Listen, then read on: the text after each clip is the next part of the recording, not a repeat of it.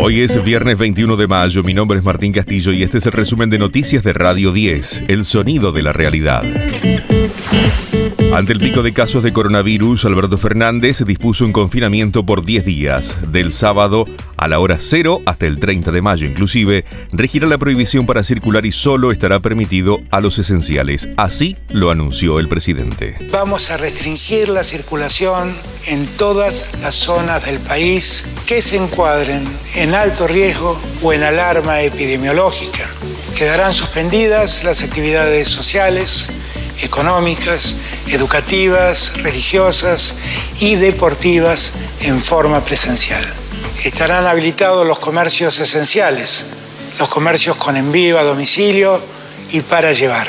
Solo se podrá circular en las cercanías del domicilio, entre las 6 de la mañana y las 18 horas de cada día. Y podrán circular excepcionalmente personas especialmente autorizadas.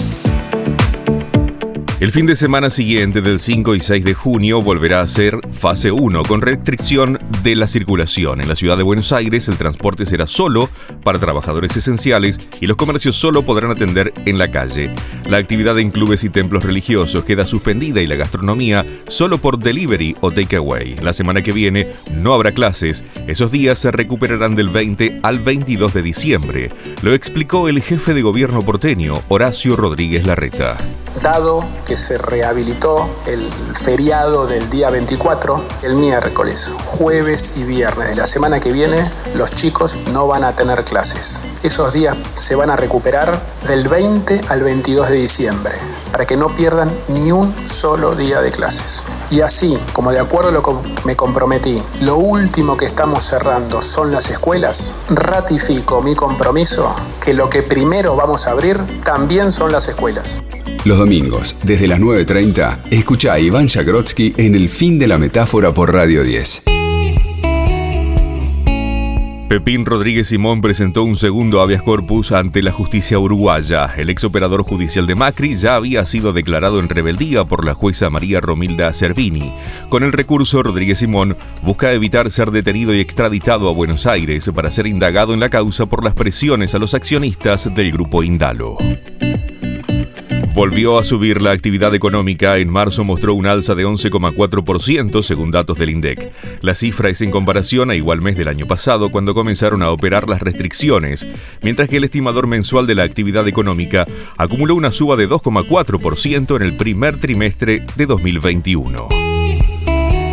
Fútbol, Copa Libertadores, Boca empató 0 a 0 con Barcelona de Quito y buscará la clasificación en la última fecha ante The Strongest de Bolivia. En tanto, Argentinos le ganó 1 a 0 Atlético Nacional y ya está clasificado.